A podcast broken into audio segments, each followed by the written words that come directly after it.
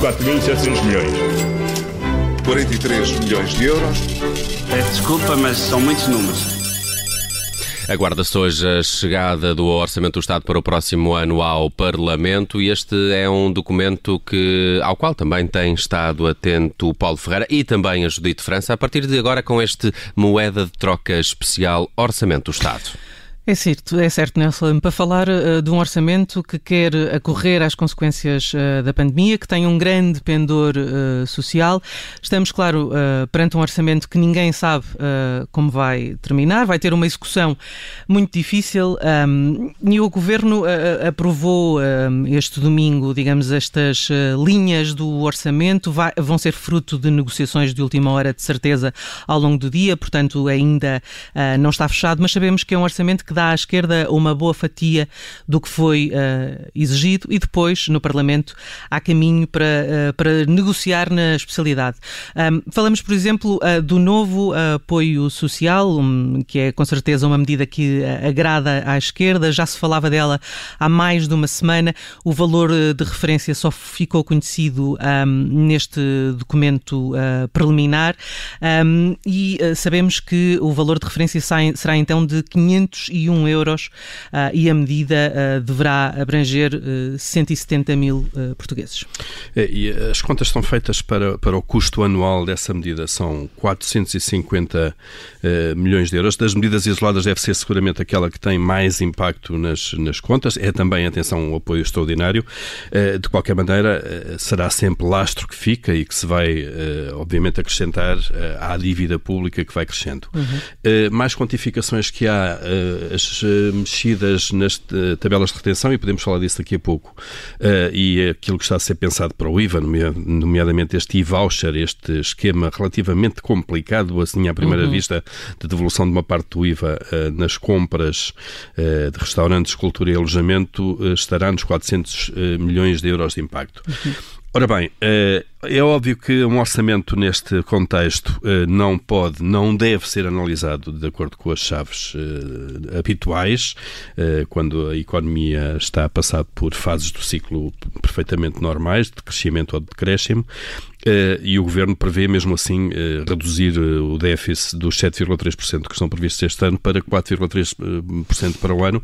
Vamos ver como é que vai conseguir fazer isso, não é? sim, vai ter que contar, obviamente, estamos sempre a falar de déficit uhum. e não de superávit. Nós, sim, claro. nós, nós, partimos para esta crise e ainda bem que assim foi, com um assistente de 0,1% uhum. e, portanto, com as contas virtualmente equilibradas. podemos imaginar o que é que seria se tivéssemos partido disto com um déficit, com déficit. 3 ou 4%. Agora, a grande questão que se vai colocar no futuro também uh, tem a ver com a dívida pública e com a forma como no futuro vão ser cobrados impostos para pagar. Ora, falavas há pouco uh, do e-voucher e da forma como é, uh, enfim, um sistema uh, complicado. A ideia é, é, que funcione como um incentivo ao consumo nas áreas da restauração, do alojamento, da cultura, mas pelo que se percebe, para aderir ao e-voucher, o contribuinte terá de dar uma espécie de consentimento prévio, porque não é propriamente uma adesão, diríamos, automática. no fundo, é, é, serve para abater o IVA que foi foi pago uh, e, e, aquele IVA que pagarem num trimestre, Paulo, vão poder gastar no trimestre seguinte. É um crédito de IVA, segundo, segundo parece, de facto, eh, vai-se somando o IVA pago neste tipo de serviços, que depois pode, é descontado em compras no trimestre seguinte. Tenta-se aqui, obviamente, a correr e aumentar o consumo de um setor dos mais penalizados na economia, que é precisamente o setor da hotelaria, do turismo e, e da cultura. É também aquele tipo de consumo que as pessoas mais depressa cortam, é também já agora uh, um tipo de consumo que obriga as pessoas de alguma forma a, a sair de casa, uh, em muitos casos, uh, e no fundo a, a, não serem tão rigorosos nas medidas de confinamento e de distanciamento social que estão a ser aconselhadas. E, portanto, a, grande questão neste tipo de, de, de, sistemas é se eles não são demasiado complicados para afastar uhum. as pessoas e se eles depois têm efeito prático. Isto é, se o montante do incentivo é suficiente para levar as pessoas a fazer fazer coisas que de outra forma não faziam. Uhum. Uh, um, o cálculo que já está feito indica que numa conta de, de, de, restaurante de 23 euros se recuperam depois 3 euros a 3 euros e meio numa compra seguinte.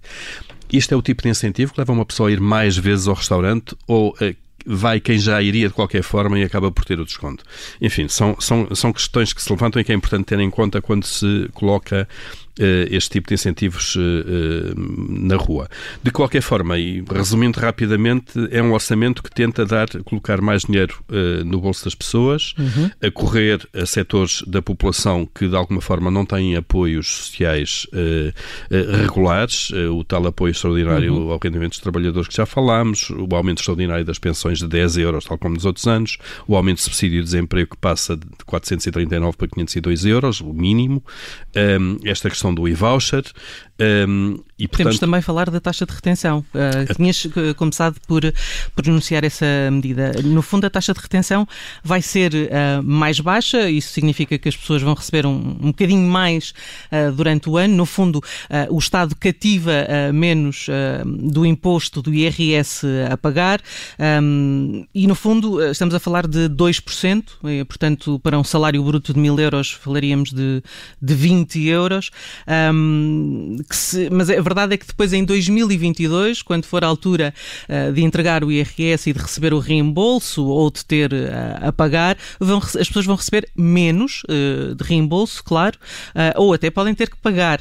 E, portanto, é uma medida que serve para, numa primeira fase, dar a ideia às pessoas que elas ganham um pouco mais, mas depois, Paulo, no fim de contas, não ganham. É, não se trata nem de uma redução de impostos, atenção, não há aqui nenhuma uh, redução da carga fiscal uh, através desta medida, nem de um aumento de salários. Uh, isso que fique muito bem claro.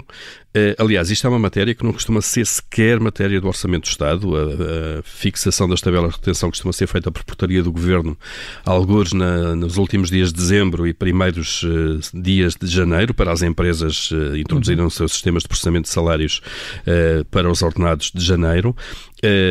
começa agora a falar-se disso por questões políticas, obviamente, mas o que se trata aqui de facto é o Estado reduz o financiamento forçado que obriga todos os anos o contribuinte a fazer-lhe ao longo do ano, uh, por conta do tal acerto de contas que depois acontece em, eh, em, abril ou maio, quando se entrega a declaração.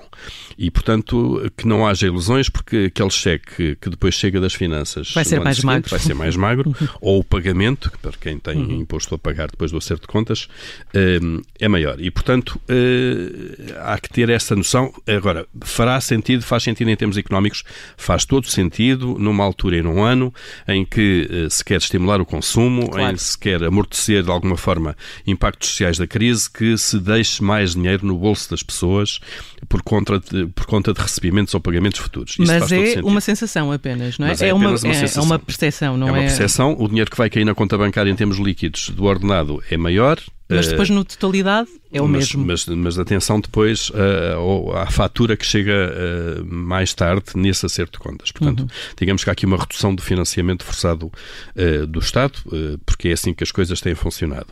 Para o futuro, fica depois para discutir, mas isso será a altura para, para ver isso daqui a um ano ou dois, o que é que vamos fazer aos 133% de dívida pública que já somamos. Aqui partimos, ao contrário do déficit, partimos para esta crise num montante muito elevado, à volta dos 120%. Era tão bom que tivéssemos partido para isto na casa dos 70%, 80% ou 90%. Mas sabemos que vamos chegar pelo menos aos 133, 134%, não é? No mínimo. Uh, por, por, regra, a dívida é sempre o parente pobre e é aquele onde se colocam operações que não passam pelo déficit e ela acaba por aumentar mais. E vamos ver também como é que as contas, sobretudo da Segurança Social, vão sair desta crise, vão sair mal desta crise, como é evidente, e portanto aqueles anúncios de que temos uma Segurança Social equilibrada durante não sei quantas décadas também eram manifestamente exagerados e não eram nada estruturais. Só para, só para terminar, um, há aqui, uh, falavas da Segurança Social, há aqui uh, uma nova fonte de receita da Segurança Social, o, adicional ao, ao, IMI, ao Imposto Municipal uh, sobre Imóveis, um, e uh, 2% do IRS serão, no fundo, desviados para o orçamento da, da Segurança Social. E são estas as notas. Eh, enquanto olhamos ainda para este documento eh, que é preliminar, não está fechado, o Governo estará ainda a trabalhar sobre ele e vamos ver eh, que horas vai ser entregue na Assembleia, se há ou não conferência de imprensa, porque agora há aqui esta questão nova de haver um membro do Governo com positivo e vamos ver até que ponto é que isso vai limitar a ação dos membros do Governo para perceber quando é que o Ministério das Finanças vai apresentar publicamente o documento. 4.700 milhões. 43 milhões de euros. Peço desculpa, mas são muitos números.